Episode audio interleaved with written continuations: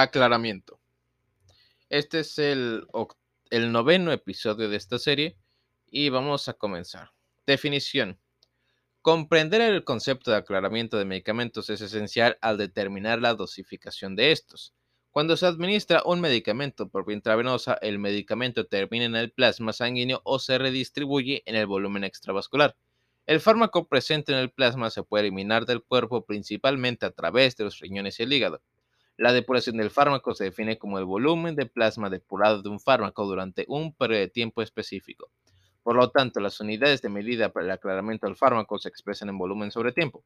Otra ecuación puede calcular el espacio libre. El aclaramiento es igual a la velocidad a la que se elimina un fármaco del plasma, esto miligramos sobre minuto, dividida por la concentración de este fármaco en el plasma, miligramos sobre mililitro.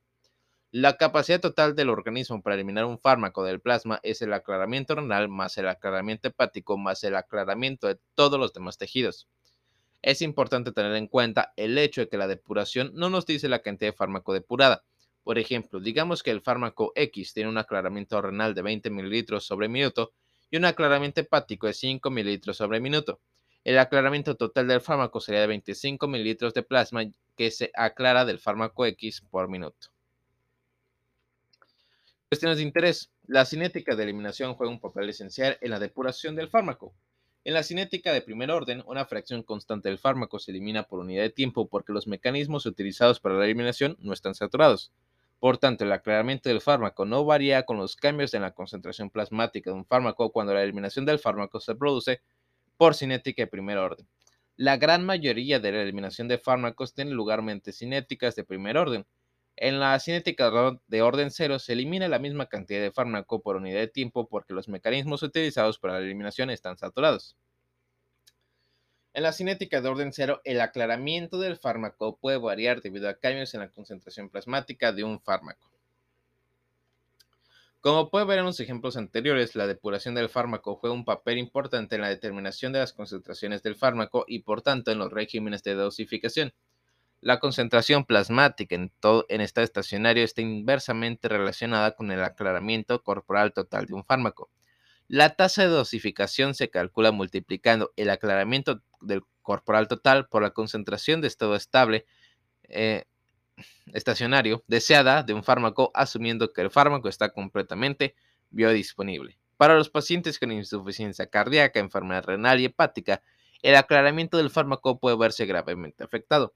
La capacidad de las proteínas séricas para unirse a los fármacos también puede influir en la eliminación. Una disminución de las proteínas séricas puede provocar un aumento de la concentración de fármaco libre en el plasma, aumentando así su velocidad de eliminación del organismo.